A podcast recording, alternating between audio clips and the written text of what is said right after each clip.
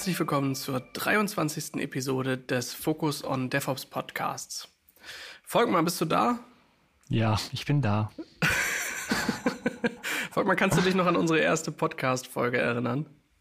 Ja, tatsächlich. Ähm, das war gar nicht die erste ausgestrahlte, sondern unsere erste Aufnahme. Ja. Nach der Folge 0, glaube ich. Ähm, und zwar zusammen mit Rancher war das. Ähm, zusammen mit dem Jan Bruder. Ähm, und wir haben da über ein Release, ein Rancher-Release, und zwar das 2.5er. Das ist ja nicht relativ genau, aber so in etwa ein Jahr her. Ne? Mhm. Und ich, ich glaube, Oktober müsste das gewesen sein. Entweder Anfang ja. oder Ende, irgendwie so in dem Dreh. Weißt du noch, wie viele Folgen wir eigentlich aufnehmen wollten? Über Rancher oder im Allgemeinen? Nee, nee, insgesamt. Ach, insgesamt, achso, insgesamt waren es, glaube ich, zwölf oder so sind wir auch leicht drüber jetzt, ne? Ja. ja, wenn das einmal losgeht, ne? Passiert. Ja, also ähm, eine neue Release-Note-Folge, diesmal über Rancher 2.6. Heute auch wieder mit tatkräftiger Unterstützung vom Bastian. Bastian, wer bist du? Was machst du eigentlich? Erstmal, hallo. Ähm, Moin. Genau, ich bin Moin. ähnlich wie Jan auch Field Engineer bei Rancher und oder jetzt bei SUSE. Das heißt, ich unterstütze unsere Kunden oder angehende Kunden bei der Evaluierung von Rancher, bei technischen Problemen, technischen Fragen, bei der Integration in ihre Systeme. Mhm. Und das vor allen Dingen halt für die ganzen Cloud-Native-Produkte, also Rancher, Kubernetes, Harvester, jetzt neu Longhorn, unsere Storage-Lösung, ähm, also alles so da drumherum. Und vom Jan soll ich auch viele Grüße bestellen, der ist gerade im Urlaub.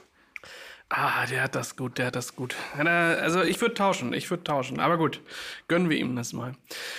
Ja, also neben, ich denke gerade so drüber nach, innerhalb der letzten zwölf Monate hat sich natürlich nicht nur bei Rancher was getan, äh, sondern auch um die ganzen anderen Produkte so drumherum. Da ist das ein oder andere neu dazugekommen, ein bisschen was Altes weg. Äh, manche davon sind stable geworden, manche davon sind jetzt mit Support, die vorher nur Beta waren. Da ist noch deutlich mehr. Ja, mal gucken, ob wir das heute noch auch noch mit alles ähm, abhandeln können. Worüber Jan auf jeden Fall das letzte Mal noch nicht so viel reden konnte, ist das, was du eben schon gesagt hast. Äh, du bist nicht mehr bei ähm, Rancher, sondern bei SUSE oder bei SUSE Rancher. Was ist es denn jetzt eigentlich? Bist du jetzt bei SUSE? Ist es SUSE Rancher? Wird das alles noch mehr zusammenschmelzen? Genau, also erstmal, was passiert ist, dass letztes Jahr im Dezember, und das wurde jetzt schon im letztes Jahr im Juli announced, aber dann im Dezember vollzogen, dass die SUSE Rancher übernommen hat. Das heißt, mein Arbeitgeber und auf meiner Visitenkarte und aber E-Mail-Adresse steht dann überall SUSE.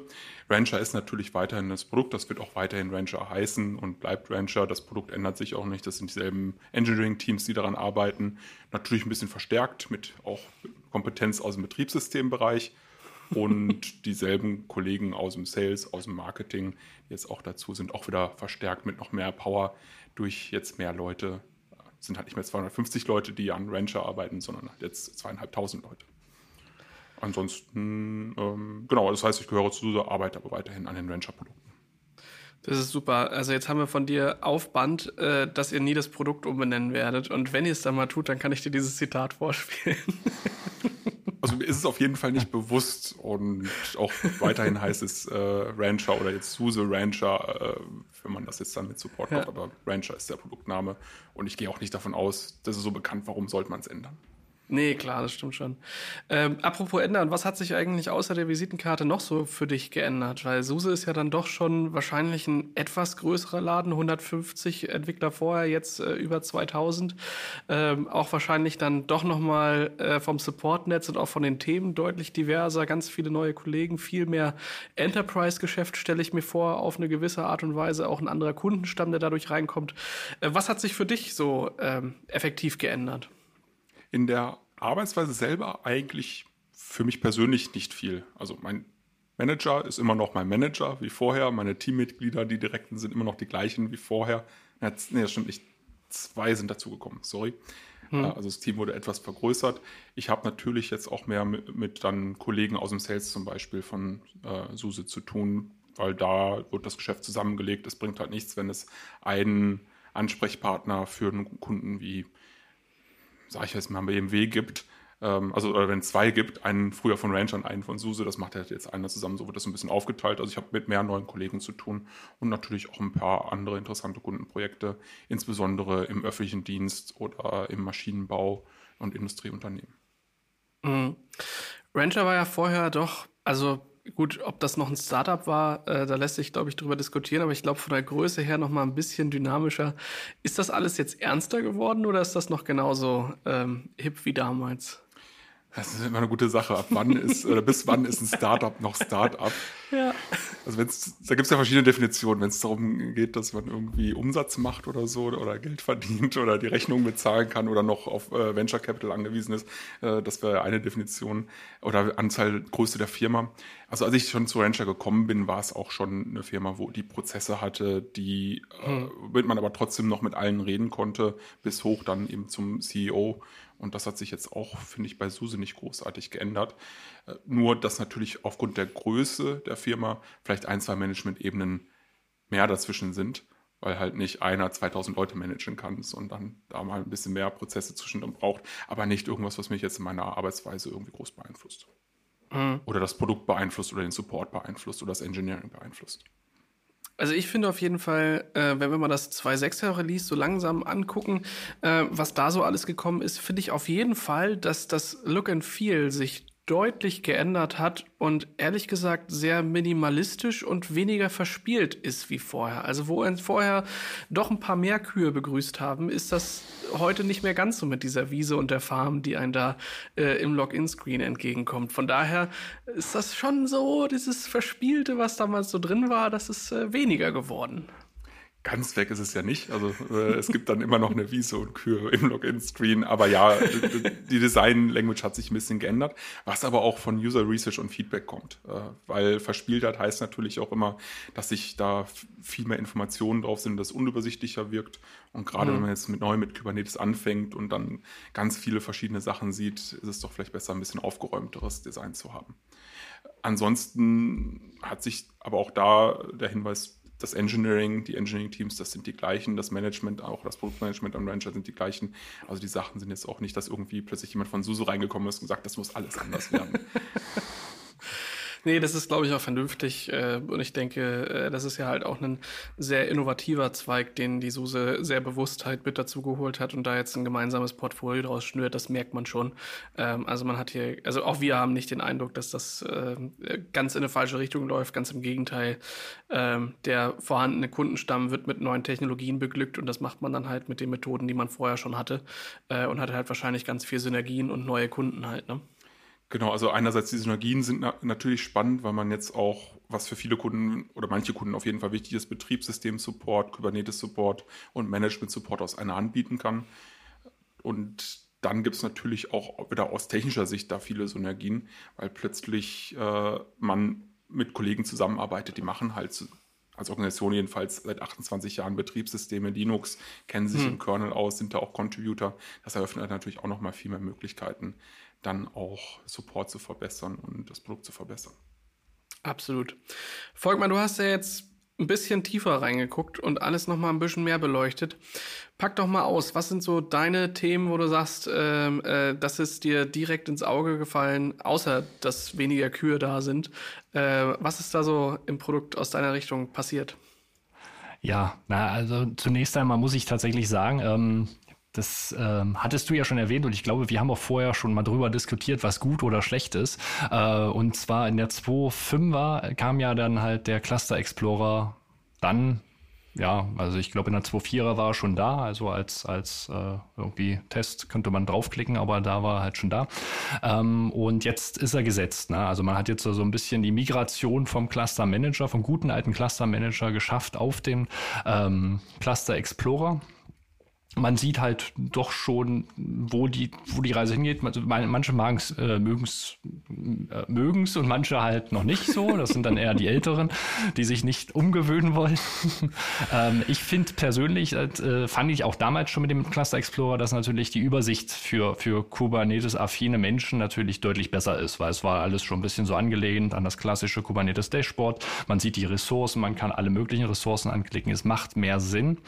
Äh, für so einen klassischen Admin, der keine Ahnung von Kubernetes hat, könnte das schon ein bisschen schwierig sein und so ein, so ein ich sag mal, so eine Umgewöhnung sein. Auch weil er sich nicht mal eben so ein, so ein äh, Service klicken kann. Ne? Also es war ja hm. halt im Grunde, das hattest du ja auch gesagt, also wo, wo du dir einfach mal so ein Testservice ähm, ähm, ja, ein Workload klicken kannst und dann den Ingress dann schnell dazu, äh, hast dir hier über XIP irgendwie hier ähm, dann den DNS geholt und dann war das Ding verfügbar. Das ist natürlich jetzt nicht mehr so. Muss man so es sagen. Ne? Wobei, da gibt es auch ein paar Verbesserungen in der UI mit 2.6, dass zum Beispiel eine einfache Integration ist, dass man einen Service dazu bekommt, wenn man Workload über die UI installiert, dass man auch einen Ingress ja. schnell damit zusammenklicken kann. Wo es vorher noch irgendwie Texteingabeboxe waren, sind jetzt Dropdowns dabei, wo man Ressourcen ja. und Verknüpfungen auswählen kann. Viele Sachen sind auch besser miteinander verlinkt. Ähm, und ich glaube, das Einzige, was jetzt so ein bisschen da fehlt von der Liste, die du gesagt hast, ist diese Xip.io ja. Integration. Wobei natürlich da dann noch dazu gekommen ist, dass es den Service gar nicht mehr gibt mittlerweile. Ja, ja gut, ehrlich ja. gesagt ist es halt auch ein Service, der äh, von den meisten Corporate Firewalls sowieso geblockt wird äh, und damit auch einiges an Problemen mit reinbringt, weswegen sich dann Kunden wahrscheinlich fragen, oh, warum funktioniert denn das nicht? Aber hier geht das ja und extern kann ich das auflösen, nur hier halt nicht. Ähm, aber ich sag mal, gerade für Demo-Zwecke war das ein Button, den ich schon häufiger geklickt habe und äh, wo es mir als dann doch älter werdenden ähm, äh, Menschen ähm, dann doch irgendwie äh, schwer fällt. Ja, ich habe mich dran gewöhnt, dass da ganz viele verschachtelte Dropdown-Menüs in der linken Seite sind, wo ich äh, ganz doll darauf aufpasse, dass ich im richtigen Project und im richtigen Cluster lande. Ähm, das ja, ist alles das aufgeräumt, aber es ist das Muskelgedächtnis, das muss ich erstmal umstellen, glaube ich. Mhm. Ja, ich mache das, das dann natürlich ein paar Mal öfter in der Woche und da kommt es dann irgendwann das Muskelgedächtnis, aber klar, es ist, es ist eine bisschen Ungewöhnung, wenn UI geändert wird und wenn Sachen geändert werden. Was man dazu sagen muss, wenn ich kurz nochmal einhaken darf. Ähm, und zwar äh, finde ich natürlich, und wenn wir jetzt nicht den Vergleich zum Cluster Manager, sondern zum damaligen Cluster Explorer, also von der 2.5er, ja, ist, oder zum aktuellen Cluster Explorer machen, der ist natürlich jetzt deutlich aufgeräumter. Ja, es ist halt alles, ist alles nochmal ein bisschen übersichtlicher gemacht. Äh, man findet sich dort auch besser zurecht und Natürlich hat man dann halt die Vereinigung mit dem Cluster Manager, wo man dann halt auch nochmal den Cluster managen kann. Wobei ich da auch noch hier und da ein paar Kritikpunkte habe. Aber, aber das, das, das, das, das ist, nee, ich finde es super. Also tatsächlich gefällt mir das sehr gut. Ähm, Genau, also das. Ich glaube, die Wege zum Ziel wären halt auch kürzer, ja, wo du vorher im Cluster Manager angekommen bist, dann in den Cluster Explorer gegangen bist, um dann zu raffen, dass du oben links klicken kannst, um dann in den App Store zu kommen. Ähm, das ist jetzt nicht mehr drei Schritte entfernt, sondern das ist halt nur noch ein Schritt entfernt. Ähm, das macht es dann schon einfacher. Ähm, und auch so die, also am Ende ist es eine gute Sache, das entsprechend wegzuschmeißen und das nochmal neu zu denken. Aber es ist halt äh, doch an der einen oder anderen Stelle auch äh, für, naja, es ist halt Umgewöhnung. Da muss man halt erstmal durch. Hm, definitiv. Man muss auch immer gucken, es gibt ja auch Gründe, warum das gemacht wird, so eine neue UI. Das eine ist dann natürlich immer UX-Research, was man da macht, guckt, wie funktioniert das eigentlich für jemanden, der gegebenenfalls doch jetzt schon Kubernetes kennt und da mal das gemacht hat und plötzlich dann eine UI bekommt und alles heißt anders, wie es eigentlich in Kubernetes heißt. Mhm. Und wenn man dann irgendeinen Kubernetes-Workshop macht oder ein Training macht, ist auch irgendwie in der UI alles anderes als über die Kubernetes-API weil es hm. dann halt nicht Ingress heißt, sondern Load Balancing, glaube ich, früher hieß oder so, ja. Cluster hm. Manager. Das ist dann auch schon Konfusion. Ähm, und dann natürlich hat man auch gesehen, einerseits gibt es viel mehr, was jetzt im Kubernetes-Umfeld in der Community gemacht wird mit Operators und zusätzlichen Ressourcetypen, die man vorher auch alles nicht sah. Es war schlechter erweiterbar dadurch. Ja. Und das ist jetzt alles ein bisschen gelöst in der neuen Cluster Explorer UI und eine ganze Ecke skalierender, was auch wichtig wird, wenn man gerade sieht, Kubernetes kommt jetzt auch im Industrieumfeld an, in Edge-Devices, in, in Industrie-PCs, in Fabriken. Selbst auf Satelliten läuft mittlerweile Kubernetes drauf zum Management von Containern. Und dann hat man nicht nur 1, 2, 3, 4, 5 Cluster vielleicht, die man verwalten muss, sondern schnell mal Tausende oder Zehntausende oder Hunderttausende von Clustern. Und dann muss auch so eine UI natürlich wieder anders funktionieren und anders designt sein. Volkmar, weißt du, was ich da so ein bisschen am Rande rausgehört habe? Erinnerst du dich an das äh, Dialogfeld direkt nach der Installation, wo du gefragt wirst, ob anonym Statistiken gesammelt werden dürfen? Hätten wir den mal drin gelassen, dann wären heute auch unsere Designwünsche besser erkannt worden, weil man gemerkt hätte, die Leute nutzen das. nee, Spaß beiseite. Also äh, ist natürlich sinnvoll. Äh, trotzdem hat man sich alte äh, Wege eingewöhnt. Ähm, Satelliten ist eine coole Sache. Hast du da, ähm, also bist du da in einem Projekt mit bei oder hast du davon gehört, dass da was passiert?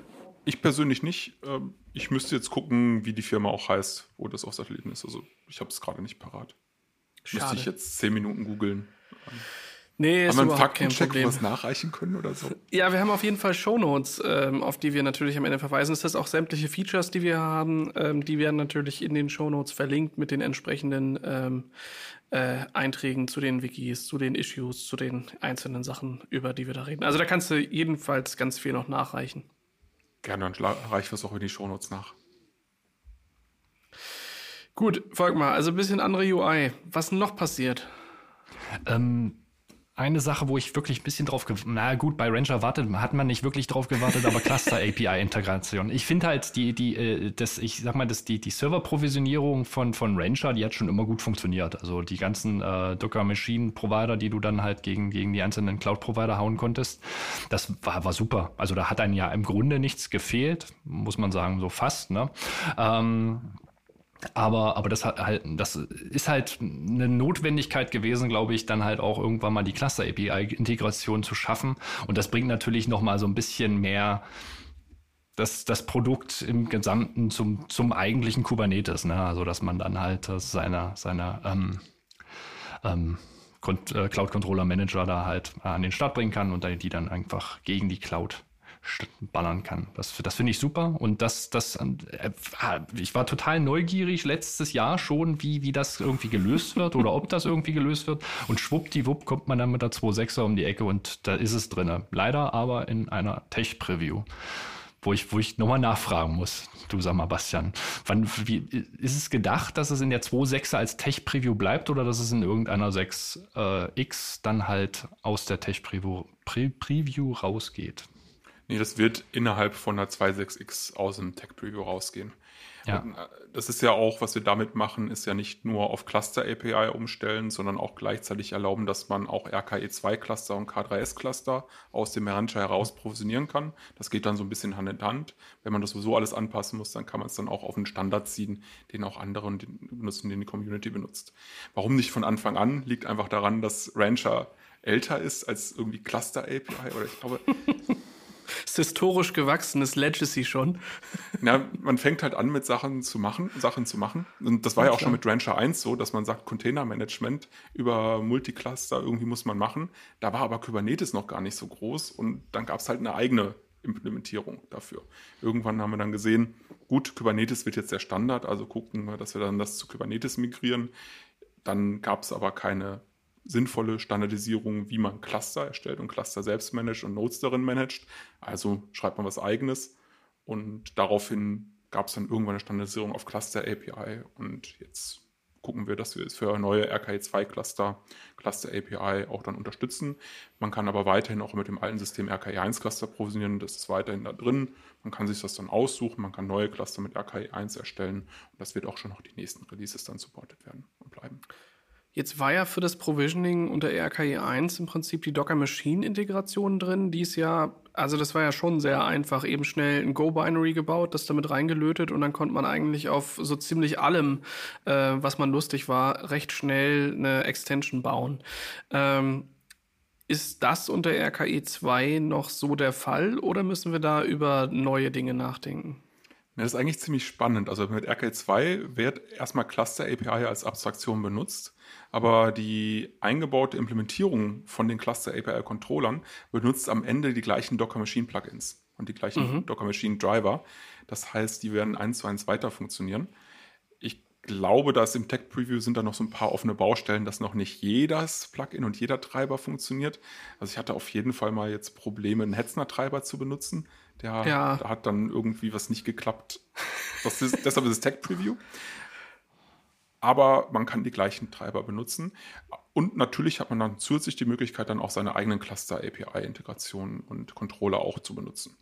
Dass man so ein ja, da sind wir jetzt Beste tatsächlich aus beiden Welten hat in das Problem sind wir auch reingelaufen ähm, und dabei haben wir auch unter Schock feststellen müssen, dass der Docker Machine Driver für Hetzner äh, seit vier Jahren nicht mehr abgedatet wurde und ähm, jetzt sitzt tatsächlich einer unserer Entwickler dran, ähm, dass der das nachbaut. Ich glaube, das Problem ist, ist gar nicht, dass das Interface nicht funktioniert, sondern es ist äh, in RKE 2 Clustern das Anlegen von Secrets. Äh, denn ich glaube, das war halt so ein, so ein bisschen hacky, dass wenn der das Secret vorher nicht da war, dass er dann halt äh, im Prinzip beim, beim Cluster Creation Prozess kurz gepromptet hat und gesagt, gib mir mal den API Token. Ähm, und dieser Dialog ist, glaube ich, nicht mehr mit, äh, mit 2.6 kompatibel und da muss man ein bisschen im, im Frontend ein bisschen was anpassen. Ähm, werden wir mal machen, geben wir dir Bescheid, wenn es fertig ist, dann kannst du auch wieder bei, bei Hetzner provisionieren. Sehr gerne.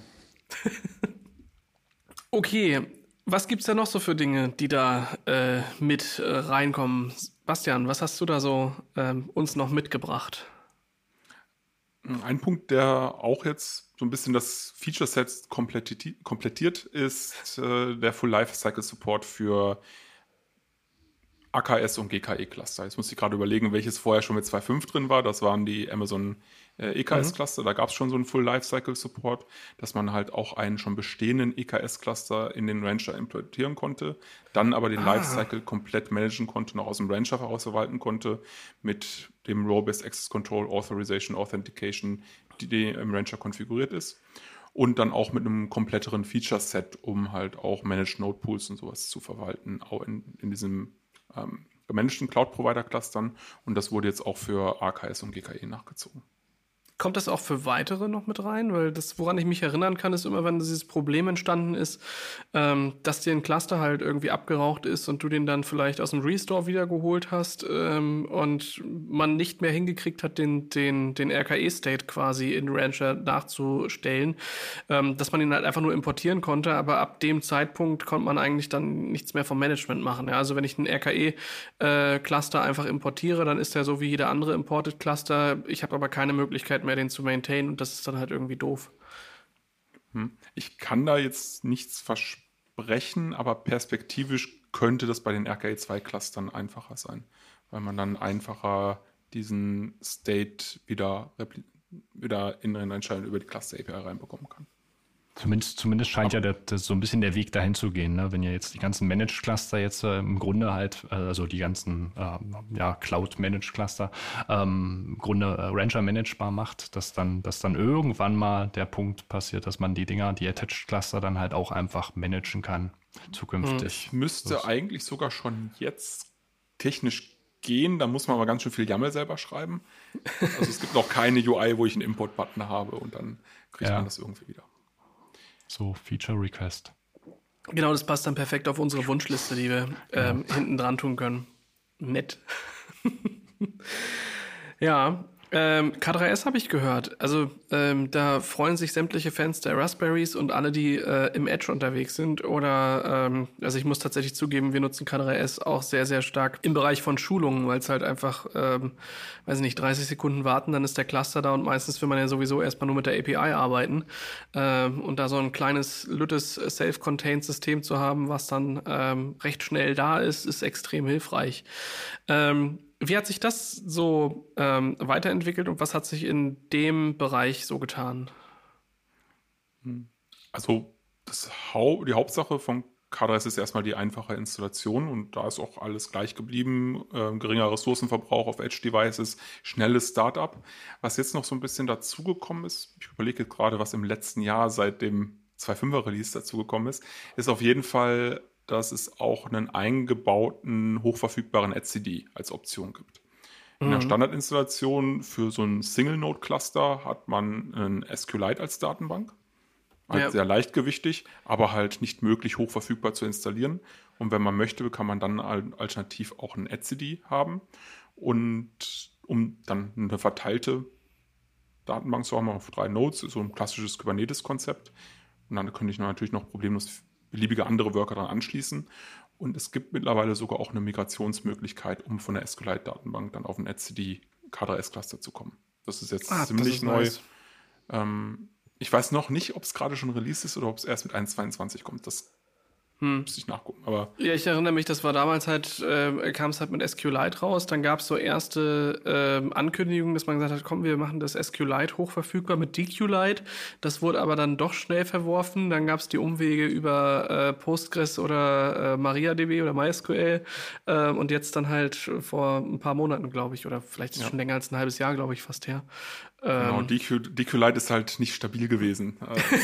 Äh, aber die Idee war gut. Die Idee war schön, aber dann hat man sich ja geguckt, äh, die Kollegen aus dem Engineering, okay, was muss man machen, um das stabil hinzubekommen irgendwie? Am Ende ja. LCD nachbauen. Und dann ist es halt auch irgendwie, macht es keinen Sinn mehr. Die Option mit einem MySQL oder Postgres gibt es immer noch.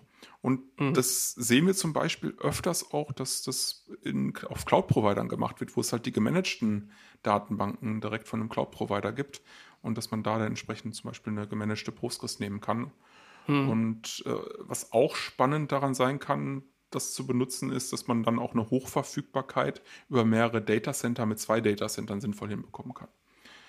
Sonst hat man ja das Problem beim etcd, man braucht mal eine ungerade Anzahl von etcd-Nodes. Und hm. wenn man drei etcd-Nodes auf zwei Datacenter verteilt und das falsche Datacenter abbraucht, haben wir ja irgendwie vor ein paar Monaten mal in Frankreich gesehen, das kann passieren. Wenn dann das Falsche abraucht, hat man dann auch keinen funktionierenden Cluster mehr. Natürlich kann man dann wieder sagen, okay, ich in dem zweiten Datacenter ziehe ich wieder manuell noch mal eine SSD-Node hoch, füge die zum Cluster hinzu. Man kann das alles wieder recovern mit ein bisschen manueller oder automatisierter Arbeit, aber es läuft halt nicht einfach weiter. Und bei einem MySQL oder einem Postgres als Datenquelle hat man das halt nicht. Da kann man dann auch einen hochverfügbaren Cluster über zwei Datacenter einfacher verteilen. Hm. Wie ist das da eigentlich? Äh, gebe ich da einfach einen User ähm, ein Passwort und eine, einen Datenbanknamen ein? Weil das würde ja auch bedeuten, gerade in, ähm, ich sag mal, wenn ich die Control Plane irgendwie einigermaßen, also wenn ich die, die Cluster-Datenbank komplett auslagern will, auch für Shared-Instanzen, wo ich dann einfach auf einen hochverfügbaren Cluster ja auch 20, 30 Cluster rauflassen kann, im Endeffekt. Auch das wäre da möglich, ne? Genau, ja, exakt so. Also man gibt halt Username, Passwort, URL, Datenbank, also am Ende so ein Connection String, wie man es auch aus Java-Anwendungen oder ja. Go-Anwendungen kennt. Ah, nice. Ich noch gar nicht drüber nachgedacht. Das ist eigentlich eine ganz gute Idee. Ja, wieder was zu basteln. Ja. Ist auch spannend, wenn man sowieso halt sagt, man, wir MySQL machen viele ja schon seit 20 Jahren. Die haben komplette DBA-Teams, die sich ja. damit auskennen. Die Backup-Strategien sind alle da. Die sind alle irgendwie Master, Master, Hochverfügbarkeitsreplikationen sind auch alle da. Mhm dann muss, kann man das einfach benutzen. Und wahrscheinlich puzzelt das irgendwie aus einer Automatisierung mit einem Knopfdruck raus bei den Kollegen. Und man ja. muss sich nicht nochmal ein etcd ans Bein binden, was halt eine komplett neue Technologie für einen ist.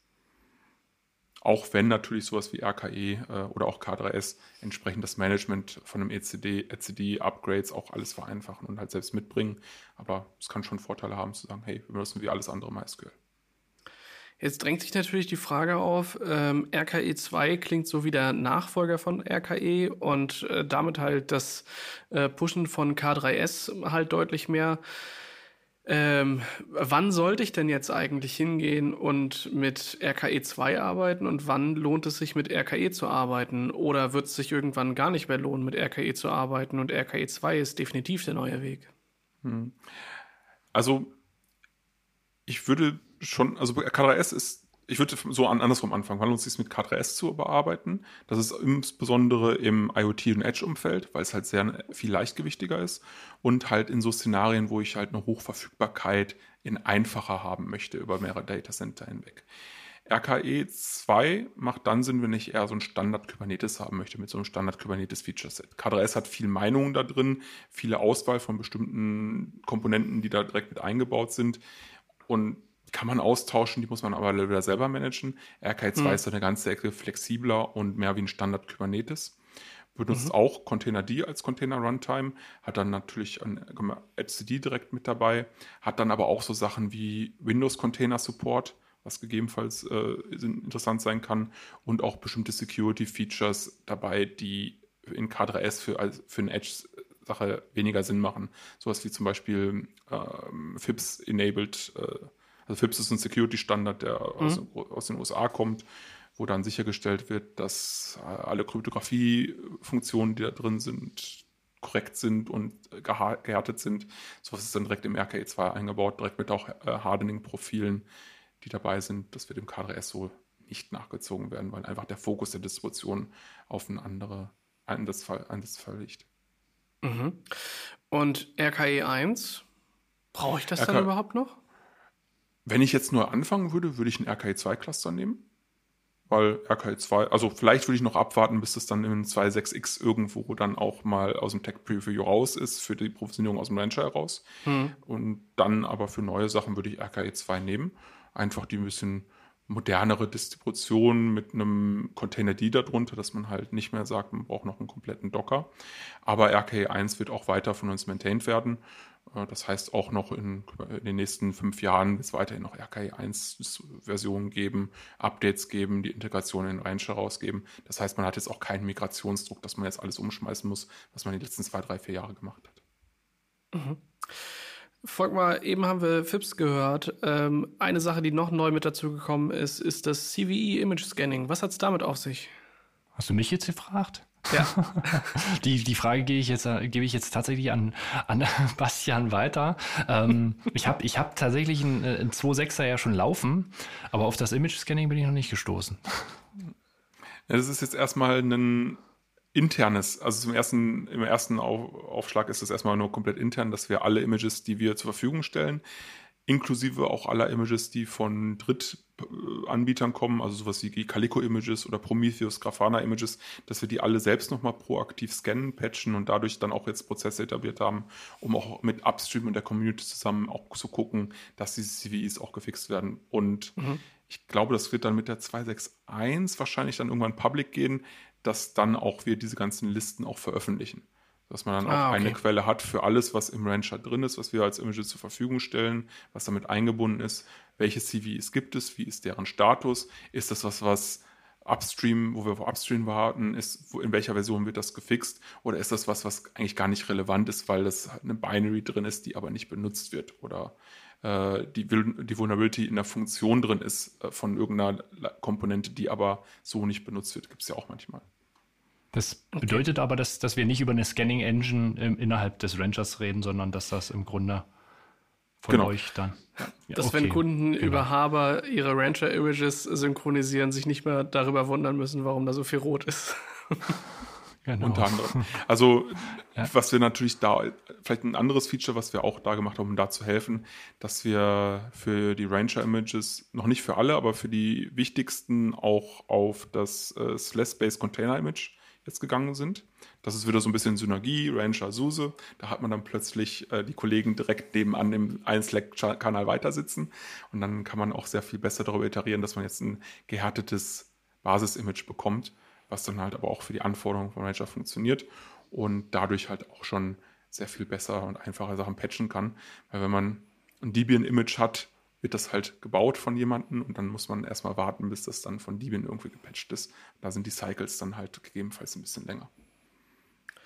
Wenn da jetzt die Verschmelzung mit SUSE als, ähm, ja, ich sag mal, Distribu Distributor auch mit, also Distributionsherst Distributionshersteller, schweres Wort, ähm, auf den Weg kommt und es damals ja schon Rancher OS, dann K3 OS ähm, gab, dann liegt ja eigentlich auch nahe, dass dort ähm, am Basisbetriebssystem ähm, neue Dinge kommen. Hast du da Informationen drüber?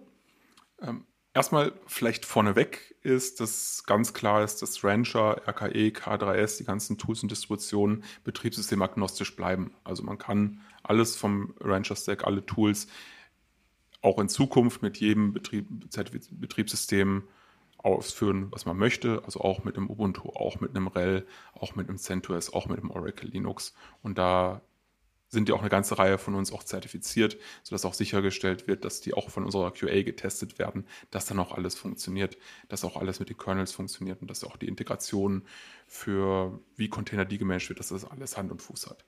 Also das erstmal vorneweg, um da jetzt nicht irgendwie Angst zu bringen. So, man, jemand hat jetzt Rancher am Laufen und setzt ein äh, Red Hat Enterprise Linux ein, dass man plötzlich jetzt zu einem SUSE Linux migrieren muss. Also das wird nicht passieren. Ähm, es gibt natürlich dann die entsprechend die Synergieeffekte, dass man sagt, wenn ich jetzt Kubernetes betreibe, brauche ich da überhaupt noch ein komplettes Enterprise Linux drunter mit einem heftigen Paketmanager und ganz vielen Funktionalitäten und Tools, wenn alles, was ich ist, ist ja eigentlich nur Kubernetes drauf installieren und meine Container starten. Und dann gibt es ja das zweite Trotzdem muss ich irgendwie dieses Betriebssystem ja noch managen. Das heißt, ich muss irgendwie mal Kernel-Patches einspielen, äh, will da vielleicht auch mal einen Reboot machen oder möglichst keinen Reboot machen. Ich muss vielleicht bestimmte Pakete dann neben dem Kubernetes selbst auch nochmal aktualisieren, die da drauf sind. Also keine Ahnung, Systemd, vielleicht habe ich noch Cloud Init drin mit einem Python oder so, was dann nochmal aktualisiert werden soll. So zwei, drei, vier Sachen sind ja dann immer noch da drin. Und das kann ich natürlich dann alles selbst bauen, aber vielleicht wäre es ja auch ganz schön, dass man dieses Management daraus dann auch aus dem Rancher heraus machen kann. Und da wollen wir im Laufe des Jahres dann was anbieten, um das zu vereinfachen. Mhm. Dass man Betriebssystemmanagement dann auch aus dem optional aus dem Rancher heraus machen und orchestrieren kann und dann das Ganze auch auf einer leichtgewichtigen Linux-Distribution ausführen kann. Genaue Details kann ich noch nicht sagen. Hat das jetzt schon Implikationen auf K3OS beispielsweise?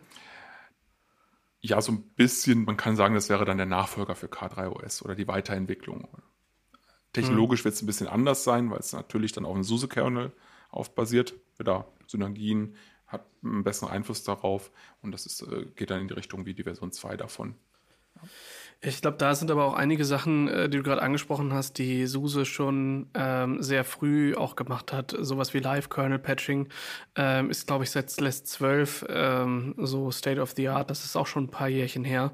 Ähm, war damals immer noch, also äh, ist natürlich auch heute immer noch sehr stark abhängig von, äh, welchen Kernel habe ich eigentlich am Laufen und für welche Kernel-Module wird es eigentlich angeboten. Ähm, nichtsdestotrotz hat sich da natürlich auch einiges getan. Das wäre natürlich schon schöner. Äh, man wünscht sich zwar, dass, dass, dass man einfach irgendwie so ein Node wegschießen kann und das dann keinen Impact hat, aber ähm, ja, ich sag mal, die Applikationen, die Kunden auf Kubernetes Cluster tun, die sind mannigfaltig ähm, und manche können da nicht ganz so gut mit dem Restart umgehen und das hat dann halt einen Impact äh, und das wiederum bedeutet, man wünscht sich zwar diese Welt, wo man sagt, ist eigentlich alles egal, das äh, kümmert sich der Scheduler drum, das läuft schon was dann aber in Realität dann doch irgendwie nicht so ist. Und das wiederum führt dann dazu, dass Menschen eben in Wartungsfenstern arbeiten müssen. Und das wiederum ist für keinen richtig spaßig, außer wenn der Chef äh, Pizza und Bier am Abend spendiert. Ne? Aber auch da, ich will ja möglichst nicht abends oder nachts arbeiten. Ich komme auch aus dem DevOps-Bereich, habe das lange noch in meinem Leben gemacht. Das ist schön, das mal nicht machen zu müssen zwischendurch. Ja, wobei ich sagen muss, äh, also auch bei uns gibt es einige Kollegen, gerade so auch in der Entwicklung, ähm, äh, die finden das irgendwie ganz gut, ganz spät abends zu arbeiten und morgens äh, lange auszuschlafen. Äh, aber ich glaube, alle, die dann, äh, wenn man irgendwann in so einen, so einen geregelten Tagesablauf äh, kommt, wo man dann irgendwie auch noch für andere Menschen verantwortlich ist, die irgendwie deutlich kleiner sind, ähm, dann bringt es das irgendwie mit sich, dass das irgendwie doch noch an feste Zeiten gebunden ist, was schade ist, aber ist noch mal so. Dazu gibt es ja auch Anwendungen, wo Wartungsfenster halt am Ende massiv Geld kosten. Also ich habe einen Online-Shop, da wird mittlerweile erwartet von Nutzern, dass der 24-7 offen ist. Und ich, wenn der groß genug ist, werde ich auch abends und nachts Bestellungen haben. Und wenn ich den einfach mal ein paar Stunden offline nehme, gehen die Leute zu Amazon. Weil ja. ist, die sind ja online. Und zwar immer. Also fast immer. Ist so. Volkmar, da hat sich natürlich auch einiges getan im Bereich äh, CI/CD. Wir haben damals irgendwie Dinge mit äh, Rancher Pipelines gemacht, die sind heute überhaupt nicht mehr zu sehen. Davon gibt es nicht mal mehr eine Spur. Ähm, ich glaube, irgendwann gab es auch noch mal Rio und auch andere Projekte, die da so zur äh, Applikationsorchestrierung da waren. Es gab auch mal Multicluster-Apps, aber das ist alles irgendwie weg. Was ist denn da jetzt Neues gekommen? Das ist gar nicht, äh, gar nicht so neu. Das ist in der 2.5er tatsächlich auch schon da gewesen. Das Ranger Fleet, äh, was ja dieses Pipelines, diesen Jenkins XML Parser Gedöns ähm, quasi ersetzt und eigentlich einen anderen Anspruch damit erfüllt. Ne? Also Venture Fleet äh, äh, ist im Grunde halt eine, eine GitOps-Möglichkeit, äh, also einerseits eine Applikation auszuliefern, andererseits Cluster auszuliefern, soweit ich weiß, und Bastian, da kannst du mich ruhig korrigieren, äh, soweit ich weiß, äh, macht, nimmt Rancher Fleet eigentlich im Grunde halt auch zur Cluster-Provisionierung und äh, die ganzen Themen und das, das ist damit drinne Und genau, das kann man halt auch nutzen, also wenn man das braucht. Also für GitOps ein, einfache GitOps-Einsätze, dass man dann halt sein Git-Repo da dran schmeißt ähm, oder halt sein Helm-Repo. Ähm, und also kann dann halt ein Customize oder halt ein Cube-Manifest oder halt einfach ein Helm-Chart drin liegen und dann, dann baut er dann magisch auf einem oder mehreren Clustern dann halt diese Applikation. Kann man aber auch im 2.6, und das ist neu, ausblenden, hatte ich gelesen. Genau, genau, vielleicht will man das Feature ja nicht benutzen, dann ist immer der Knopf da, dann kann man es ausblenden. Ja. Und richtig intern benutzt Ranchers aber auch, um bestimmte Konfigurationen auf die Cluster zu verteilen. So Eat Your Own Dog ja. Food. Warum soll man nochmal extra was bauen, wenn es das halt schon gibt? Und insbesondere kann da sowas dann auch interessant werden, wenn wir jetzt wieder über Cluster API sprechen, weil man dann ja definierte Kubernetes-Manifeste hat, um seinen Cluster und seine Nodes darin zu beschreiben, für die, also die Node-Konfiguration an die Templates an den Cloud-Providern. Und die kann man dann auch, wenn man möchte, über den gleichen GitOps-Ansatz ausrollen, über die gleichen Schnittstellen APIs ausrollen, wie man das dann auch für seine Applikationen macht. Das kann dann ganz spannend sein, das so auch zu konfigurieren. Und die Features Pipelines sind sogar gar noch nicht weg. Die sind einfach nur deprecated und standardmäßig sind die versteckt. Es gibt aber so ein Legacy Feature Flag, was man anmachen kann, dann sind die wieder da. Aber in 2.7 werden die dann entfernt werden. Also habe ich doch noch ein bisschen Zeit, meinen Jenkins da reinzutüdeln. Ja.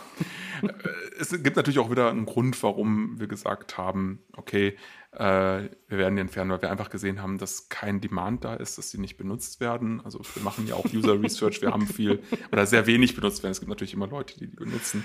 Ich ähm, glaube, ich muss deshalb, dieses Feature einfach anmachen, dass die Statistiken gesammelt werden. Dann seht ihr, was ich da alles für einen Quatsch mache. ja, deshalb, deshalb ist das ja auch erstmal deprecated und wir haben, glaube ich, äh, dann insgesamt anderthalb oder zwei Jahre, dass das Feature noch weiterhin da ist, bevor es dann auch wirklich entfernt wird. Und das auch frühzeitig hinaus, dass man halt möglichst viel Zeit hat.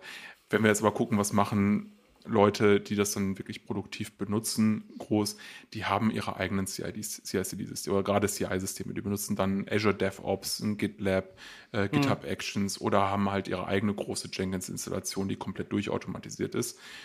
Und das Einzige, wo die dann manchmal noch Hilfe haben brauchen und wo die sagen, hey, das wäre jetzt toll, wenn der Ranch das übernehmen würde, ist halt dann im Delivery Part, wie kriege ich das, was ich jetzt in meinem CI-System gebaut habe, möglichst sinnvoll in, den in die Kubernetes-Cluster rein.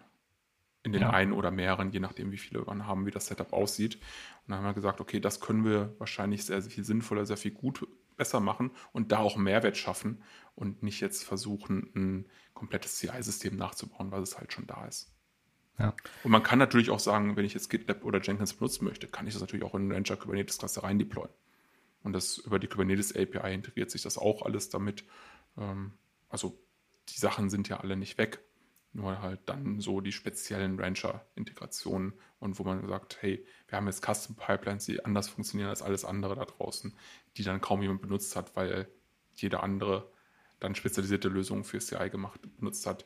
Das wird dann jetzt entfernt. Warum sollte ich Fleet nehmen und nicht beispielsweise äh, Flux, was ja, oder Flux, wie wird es ausgesprochen? Ich weiß es nicht. Es gibt ja auch andere GitOps-Möglichkeiten, wo ich halt so ein Repo ranhängen kann. Warum habt ihr euch dafür entschieden, äh, da nochmal was ja eigenes zu bauen im Endeffekt auch? Ich glaube, es heißt Flux, aber ich sage auch immer Flux als Deutscher. das ist der Flux-Kompensator, da kommt das, glaube genau, ich, her. Ja. ähm, ist eine sehr gute Frage als wir letztes Jahr angefangen haben zu sagen, okay, wir wollen jetzt Continuous Delivery als Nachfolger von den Pipelines und den Multicluster-Apps in Rancher einbauen, war von Anfang an klar, das muss eine Lösung sein, die auch diesen Multicluster-Ansatz von Rancher auch dafür funktioniert. Hm. Es macht ja, gerade wenn wir jetzt wieder überlegen, ganz großer Wachstumsmarkt ist IoT, Edge-Szenarien, Kassensysteme, Industriebesitz auf Fabriken, da hat man ganz viele Cluster und nicht nur ein oder zwei oder drei. Und wenn wir dann einerseits erlauben, Kubernetes-Cluster zu provisionieren und das Ganze zu managen, die ganzen Cluster, muss auch ein Continuous Delivery System dafür funktionieren, dass man das halt in einem Cluster benutzen kann und dass das da gut funktioniert für einen Cluster, aber auch für 10 Cluster oder für 100 Cluster oder für eine Million Cluster. Und wir haben uns natürlich auch die bestehenden Open Source Systeme angeguckt, also Flux zum Beispiel oder Argus CD als ein anderes Beispiel, wo ich weiß, dass sich das angeguckt wurde und geguckt, kann man das damit machen? Und kann man das vielleicht so dazu hinbekommen, über Upstream Contributions, Zusammenarbeit mit der Community oder über zusätzliche Integration und Adaption, dass man das so hinbekommt, dass das für diesen Anwendungsfall, der ja doch ein bisschen anders ist, als was Flux und Argus die sonst machen, auch gut funktioniert. Und das wurde sich sogar sehr lange angeguckt und dann auch sehr viel rumprobiert, um nachher zu sehen, nee, da sind architektonische Entscheidungen getroffen, die auch alle gar nicht falsch sind oder irgendwie dumm sind, sondern die einfach nur dem geschuldet sind, dass der Use Case ein leicht anderer ist und mhm. das Setup-Szenario ein leicht anderes ist, die das dann halt am Ende nicht mehr skalierend machen, wenn wir sagen, okay, wir wollen das nicht nur für einen Cluster benutzen oder für fünf Cluster benutzen, sondern auch für tausend Cluster benutzen. Und deshalb haben wir dann gesagt, okay, dann müssen wir das selbst schreiben, wenn es das noch nicht gibt. Und es ist auch Open Source, man kann Fleet auch ohne Rancher benutzen. Mit jedem anderen standardkonformen Kubernetes-Cluster. Also auch da wieder, dass wir das auch zur Community zurückgeben wollen und auch zur Community so zurückgeben wollen, dass es auch für andere User Sinn macht. Aber leider kann man dann nicht direkt irgendwie Flux oder Argo dafür benutzen. Anderes Beispiel, wo wir das nicht gemacht haben, wäre zum Beispiel das ganze Monitoring, was auf Prometheus-Basis läuft und Grafana oder mhm. das äh, Log-Shipping, was äh, auf einen Logging-Operator von Banzai Cloud beruht, mit dem wir dann auch sehr stark zusammenarbeiten, wo am Ende ein Fluent D und Fluent Bit ist. Also um ein Beispiel zu nennen, wo wir das nicht komplett alles neu geschrieben haben. Apropos Logging, ähm, ich kann mich zurückerinnern, es gab mal so eine Möglichkeit, dass du so einen eingebauten Elk-Stack irgendwie mit deployen kannst.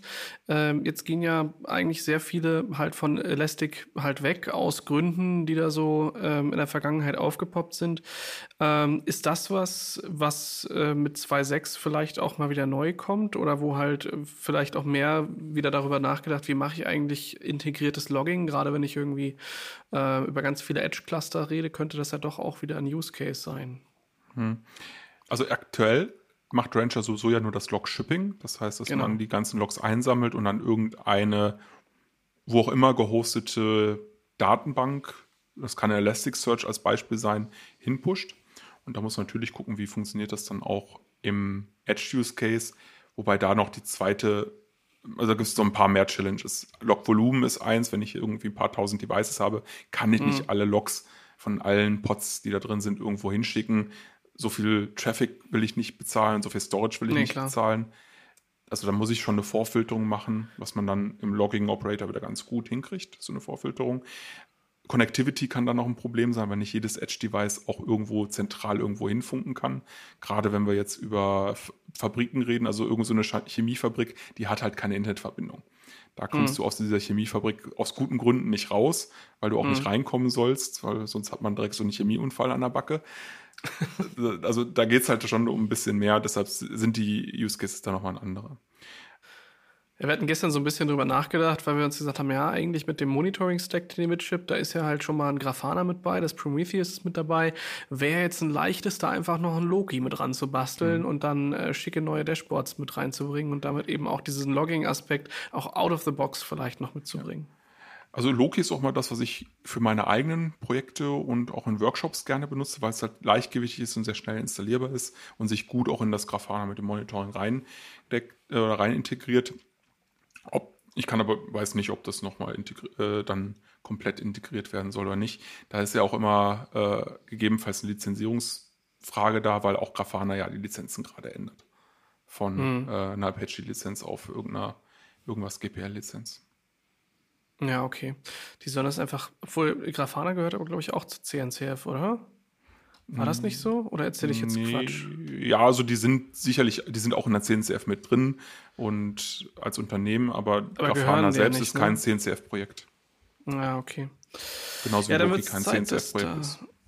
Ja, stimmt, stimmt. Ja, ich glaube, du hast recht. Ja, das war halt, äh, waren andere. Prometheus ist da halt drin als, ähm, äh, als CNCF-Projekt, aber da brauchen wir wohl noch was für, für Darstellung, wenn sich das irgendwie, ähm, ja, als schwer. Ja, stimmt. Ist tatsächlich Prometheus, Thanos. Ich gucke gerade mal so durch. Fluent D ist drin, aber Grafana ist nur als Open Source Projekt, nicht als CNCF Projekt drin. Ja, ist spannend. Also ich meine, das wird sich natürlich immer wieder ähm, rauskristallisieren, dass sich dadurch Lizenzänderungen oder Interessensänderungen von Unternehmen ist ja auch jetzt nichts, ähm, nichts Ungewöhnliches, aber es ist halt trotzdem ich finde halt gerade für so, für die Community oder auch für Kunden, die sich darauf verlassen oder auch für euch ja, als, als Hersteller, der das Ganze dann wieder bundelt, ähm, ist das schon echt ein Invest, A, das zu integrieren und B, wenn dann der Hersteller sagt, ja, okay, die Lizenz passt jetzt nicht mehr zu unserem Geschäftsmodell, äh, ob wir splitten das jetzt und es gibt dann vielleicht noch einen Fork, der irgendwie als Community Edition ähm, gehandelt wird, dann ist das echt Aufwand, das entsprechend auszutauschen. Von daher bin ich immer froh, ähm, wenn da so die ein oder andere Geschichte an die äh, CNCF gespendet wird und da ähm, ja halt weitergelebt wird. Ist, glaube ich, auch für, für K3S der Fall, ne? oder? War das so? Genau, wir haben K3S und auch Longhorn, also die Distributed Storage-Lösung an die CNCF gespendet. Ah, nice, habt ihr gut gemacht. ja, schön. Volkmar, was waren für dich noch so für Themen mit dabei?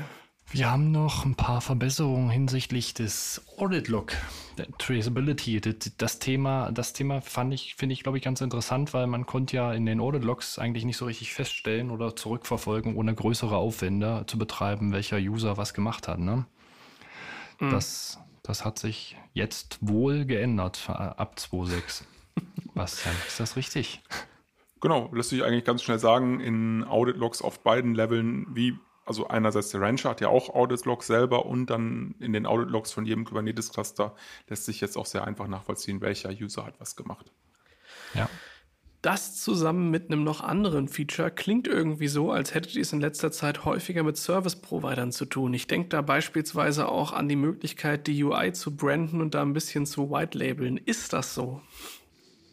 Genau, also das ist auch kein großes Geheimnis. Wir arbeiten auch mit Service-Providern zusammen.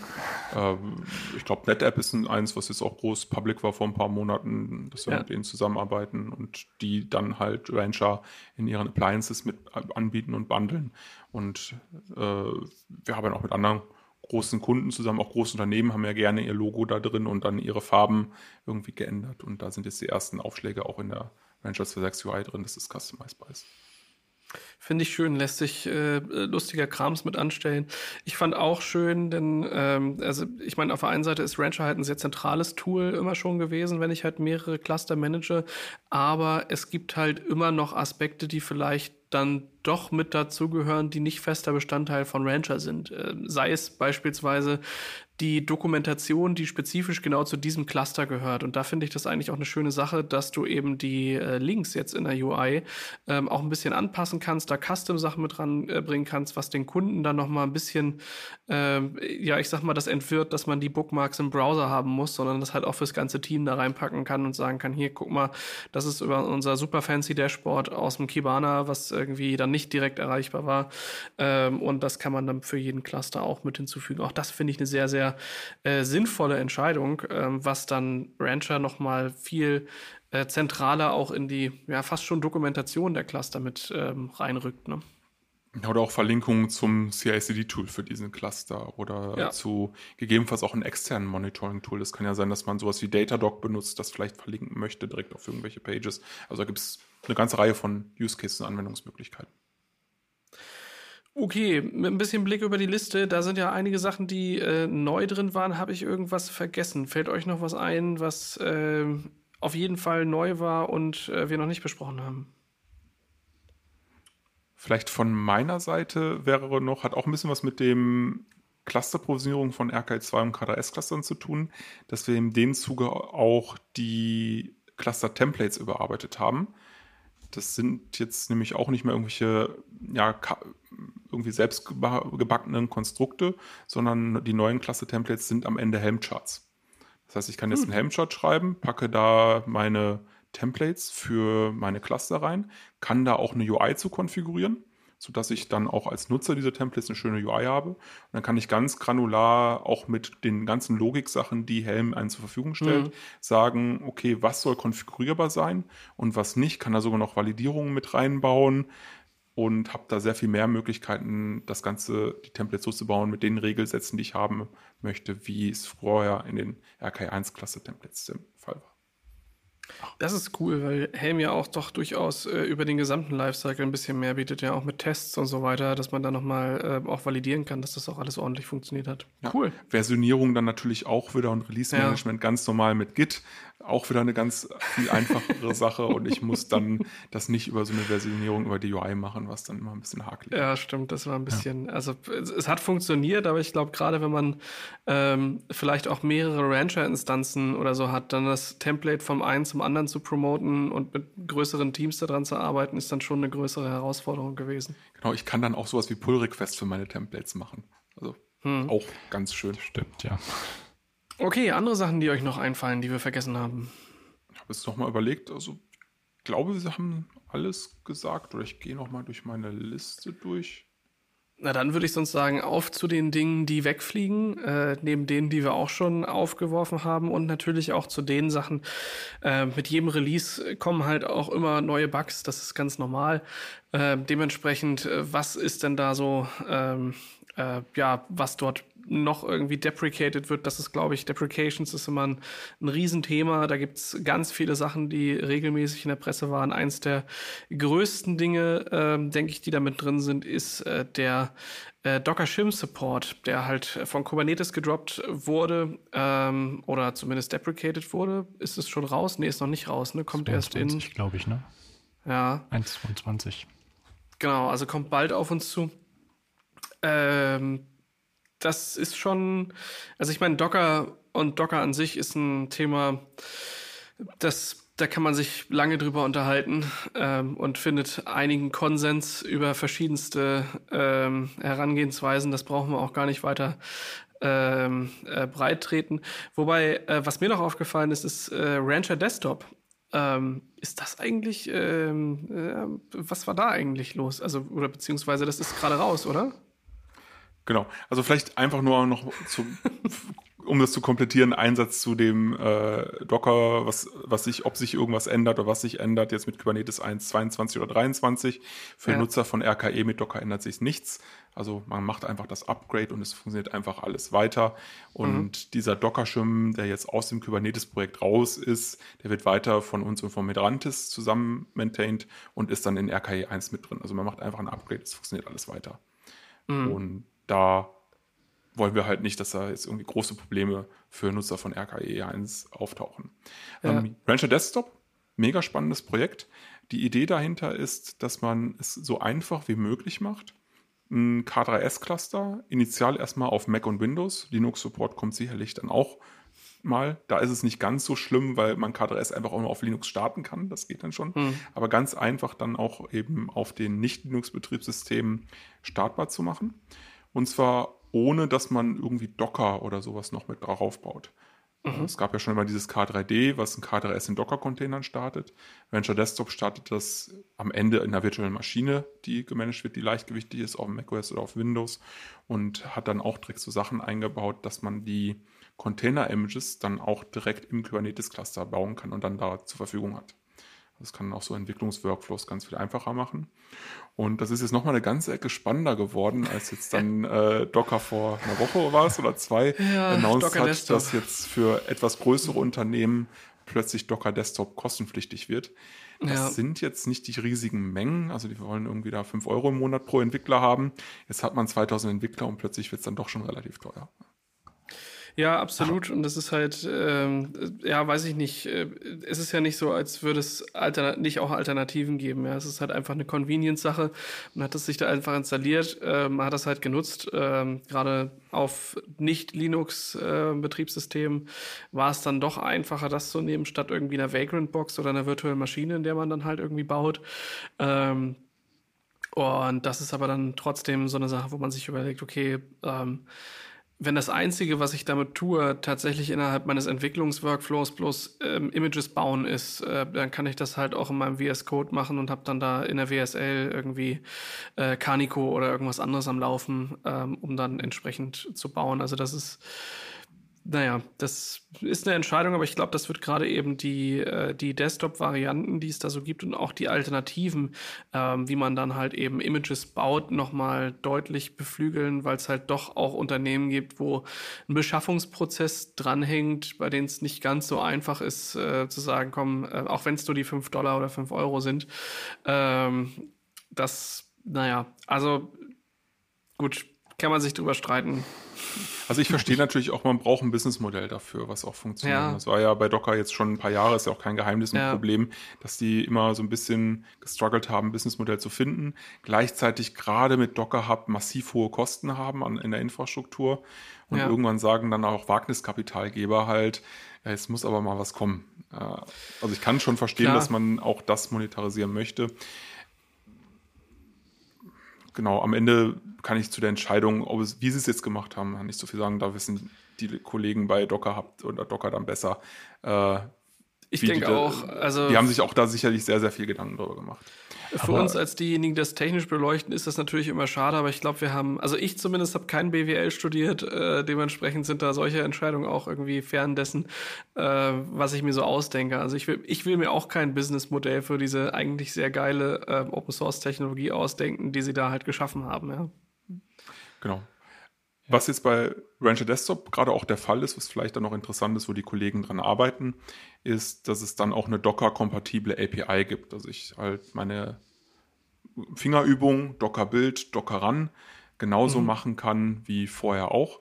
Dass auch Tools, die damit integrieren, also irgendwie sowas wie ein VS Code, wo man ja auch drin eine direkte Docker-Integration hat, dass die dann auch weiterhin funktionieren und dass am Ende dann in dem Container D, äh, der in dem K3S-Cluster mit dabei ist, der dann in dieser kleinen VM läuft, die Images gebaut werden und entsprechend dann auch die Container im Kubernetes-Cluster gestartet werden, die ich dann mit Docker Run starte. Mhm. Das ist cool. Ja, ich habe mir das letztens installiert und äh, also gerade als das halt rauf, rauskam, ging auch bei uns dann äh, irgendwie los, was gibt's denn da, was kann man alternativ machen, was gibt's so für Projekte und da bin ich auch über Rancher Desktop gestolpert und dachte, hoch, was ist das denn? Das musst du dir mal installieren und angucken.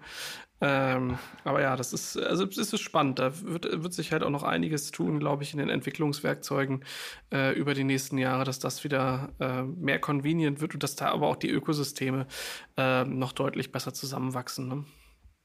Ich muss mal nur eine Frage stellen, Bastian. Hat man das gespürt? Also es ist ja immer, es gibt ja nicht so viele Tools, die Alternativen bieten. Und als, als dieser Moment kam, ich persönlich habe sofort natürlich äh, Docker, also ähm, äh, Docker Desktop Variante runtergeschmissen und habe mir tatsächlich äh, das, das Ranger Desktop besorgt. Ne? Ähm, spürt man das? Gibt es Zahlen, gibt es Statistiken, die, die bei euch dann halt durch die Decke gingen, eventuell? Oder ich glaube, es gab einen Artikel auf Hacker News äh, das ist immer ja. so die Bildzeitung äh, oder äh, der IT-Szene, so ungefähr. Äh, es gab, glaube ich, mehr GitHub-Stars, aber genau die ja. Äh, Metriken habe ich da nicht gesehen. Man, interessant wäre ja nochmal irgendwie Twitter-Trends oder so äh, zu mhm. analysieren. Mhm. Vielleicht sieht man da ja. auch noch was, habe ich aber noch nicht gemacht. Es gibt ja auch aufgrund dessen, um das jetzt auch mal der Komplettheit zu sagen, auch jetzt ein Projekt, was irgendwie Podman als Desktop-Anwendung für einen Mac, glaube ich, initial erstmal ja. macht. Also da gibt es jetzt gerade viel Bewegung im Open-Source-Bereich, dass versucht wird, genau in diese Lücke da eine Alternative zu bieten. Was es dann am Ende wird, mal gucken. Wahrscheinlich dann werden es nicht irgendwie die fünf Projekte, die es jetzt gerade gibt, sondern dann werden dann so ein, zwei übrig bleiben.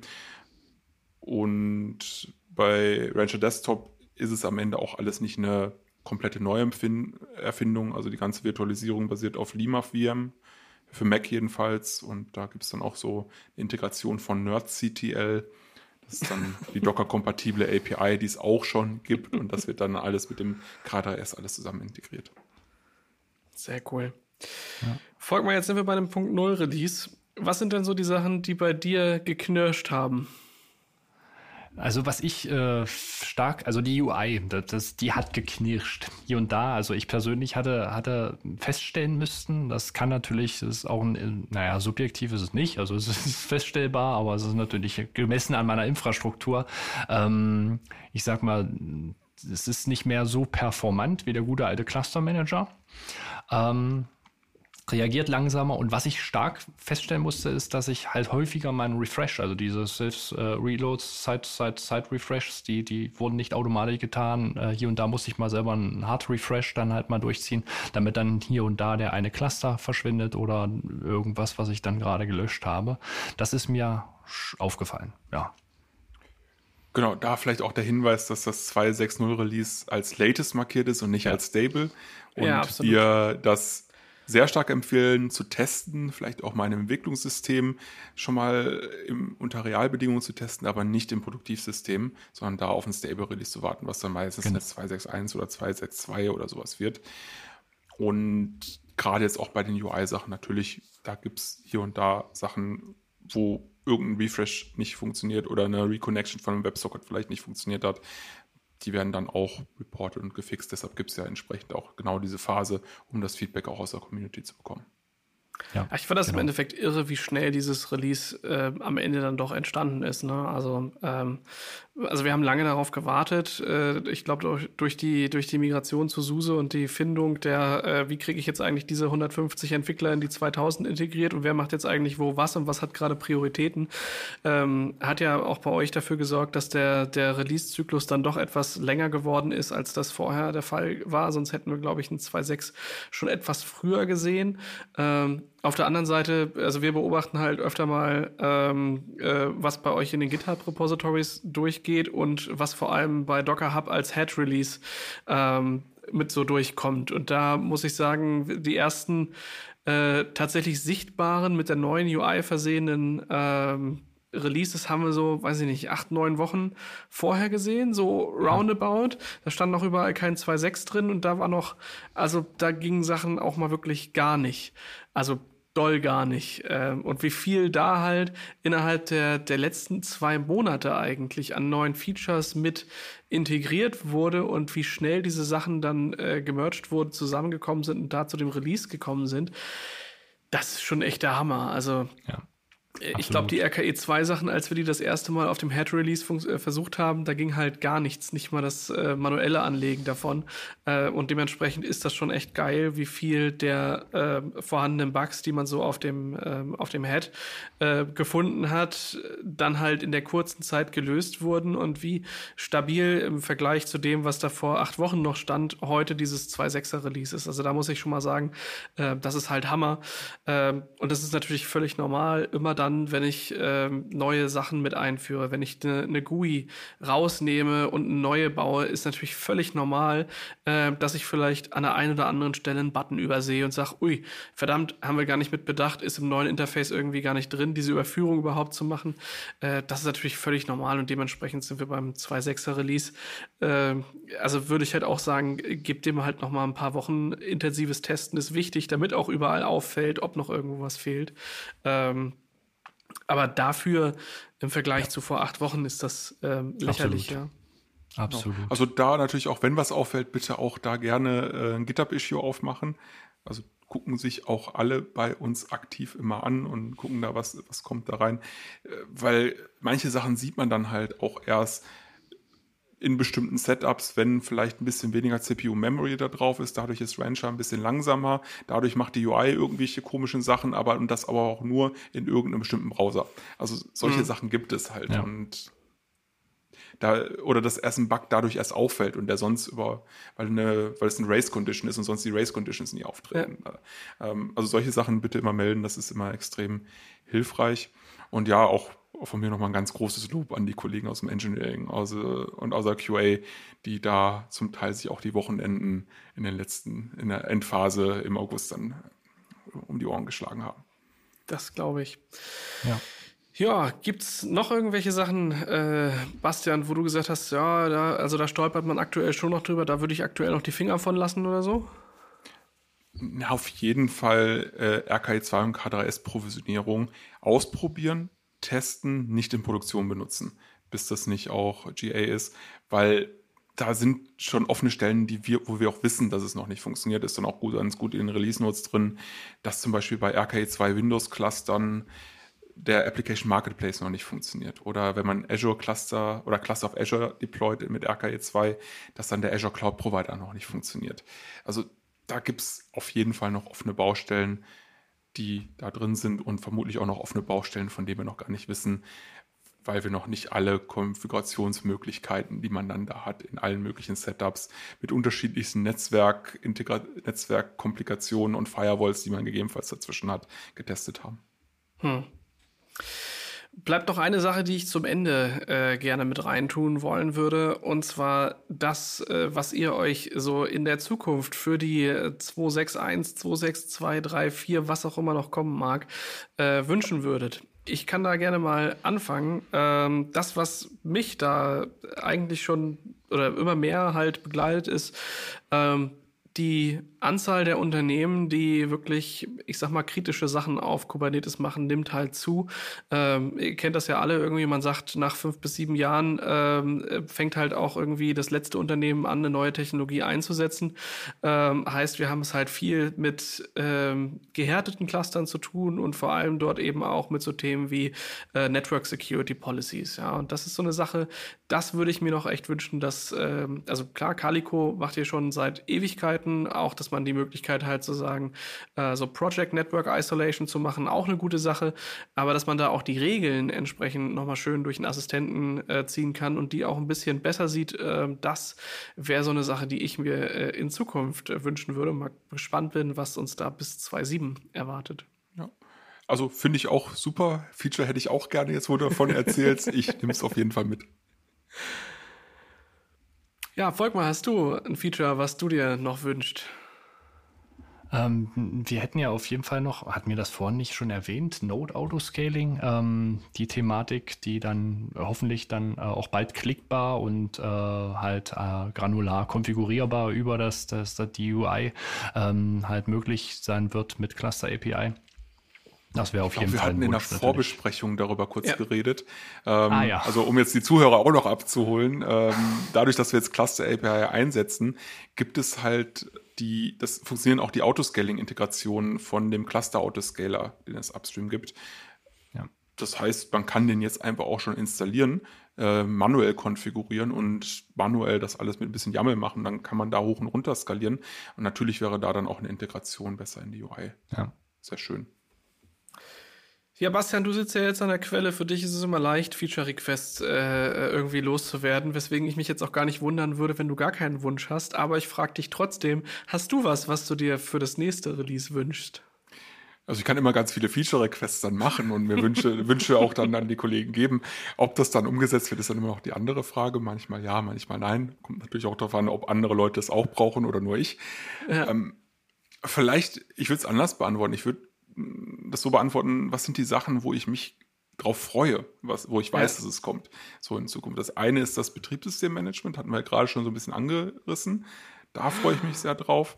Und das andere ist, ähm, wo wir im Moment dran arbeiten, auch schon jetzt ein paar Monate länger, ist das Harvester-Projekt, wo ja. man dann auch äh, die Möglichkeit hat, so eine Hyper-Converged-Infrastruktur, also Virtualisierung auf den eigenen Bare Metal Servern dann auch in der Open Source zu betreiben und zwar so, dass es halt für Kubernetes auch sehr viel Sinn macht. Also Cube wird als Projekt Virtualisierungs- oder, oder Maschinen in Kubernetes ist da so ein bisschen das Stichwort, aber das so als Produkt zusammen mit Storage, zusammen mit Netzwerk, Netzwerk dass das gerade für diese On-Premise-Installation oder für Edge-Szenarien äh, sehr viel einfacher macht, dann auch so eine Umgebung aufzusetzen.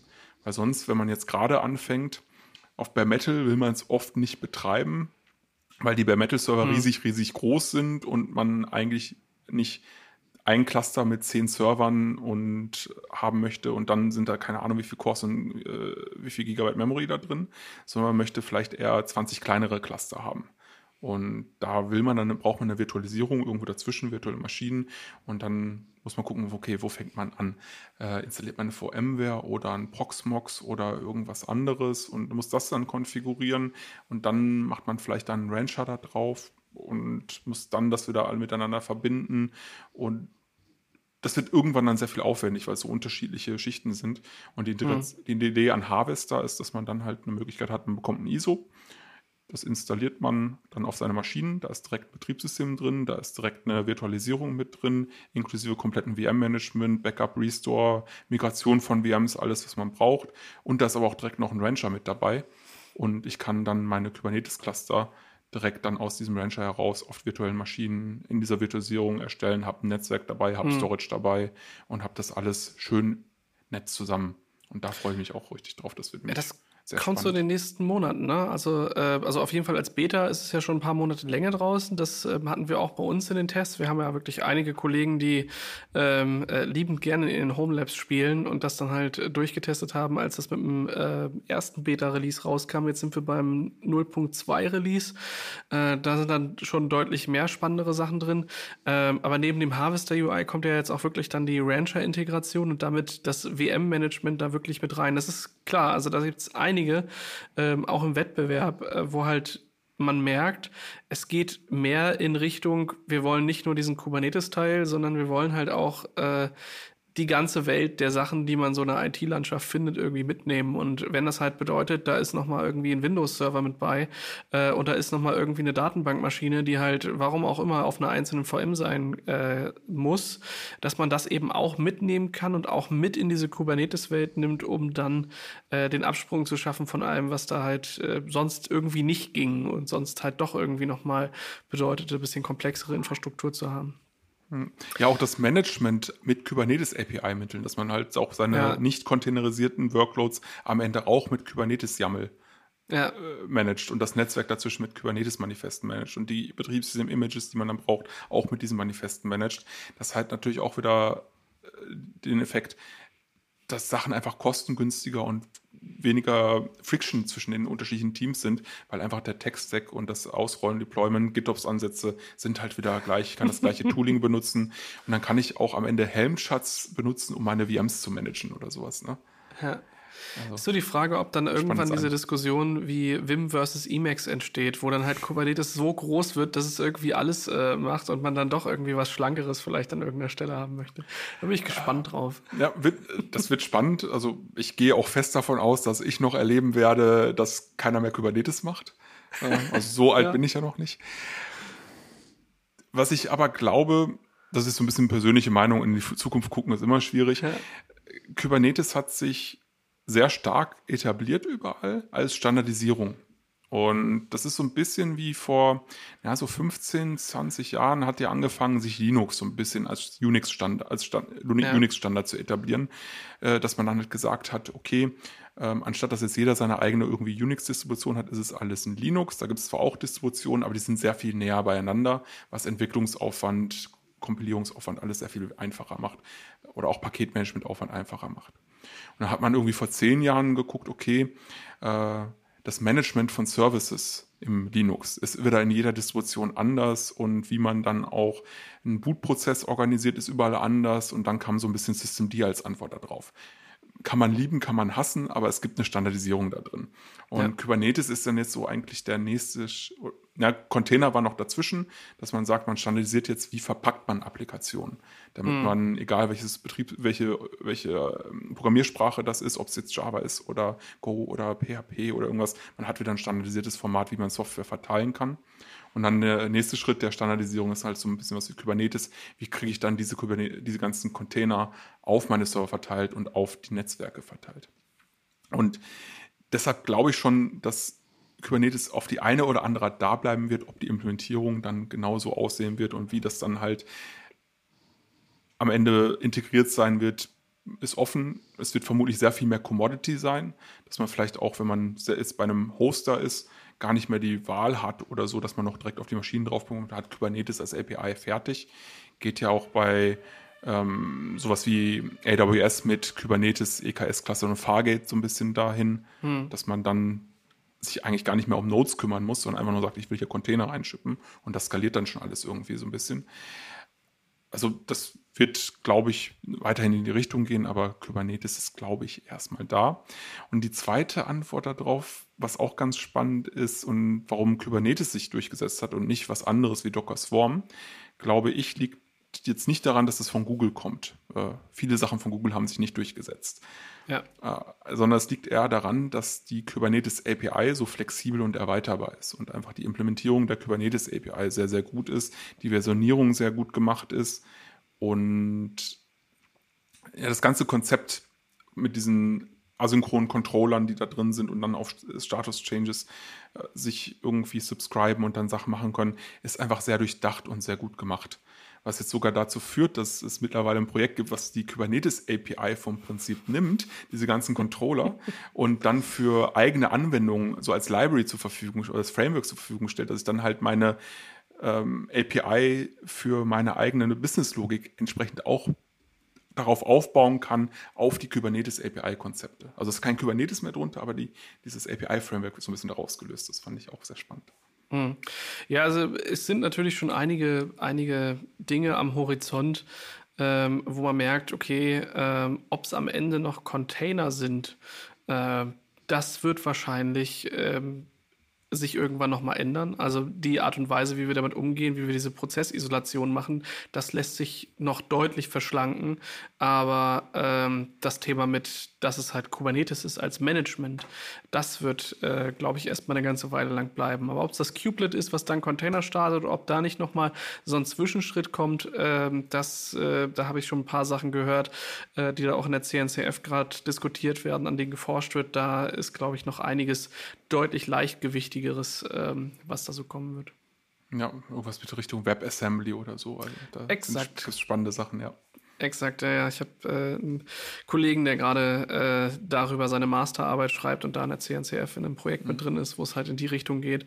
Ähm, das ist schon spannend, was da alles so geht und was da noch so kommt. Dementsprechend ist da, glaube ich, auch äh, für uns, äh, also wer jetzt schon denkt, hier, also im, im Cloud-Native-Bereich, da kommt ständig Neues und ich muss immer wieder dazulernen, das hört nicht auf. Das, das ist Status quo, das hört nicht auf. Aber das ist ja auch nichts Neues. Also ich mache das ganze Thema IT ja dann doch schon ein paar Jahre länger das war auch vor Kubernetes und Container und Cloud nee, nee, so, das dass immer so. wieder neue Sachen rauskamen. Ich glaube, dass das, die, das größte Learning, was man da draus äh, ziehen kann, ist, es gibt nicht mehr nur noch dieses eine Release und dann wird es endlich entspannt. Man muss sich einfach damit abfinden, dass Wandel kontinuierlich stattfindet. Und das ist auch okay. Man muss halt bloß nicht, man muss seinen Prioritäten vielleicht ein bisschen äh, und sich da ein bisschen selbst zetteln und nicht halt sagen, ach komm, ich muss jetzt bloß noch mal ein bisschen rennen, äh, sondern einfach auf Dauer ein bisschen, bisschen langsamer laufen, aber dafür kontinuierlicher.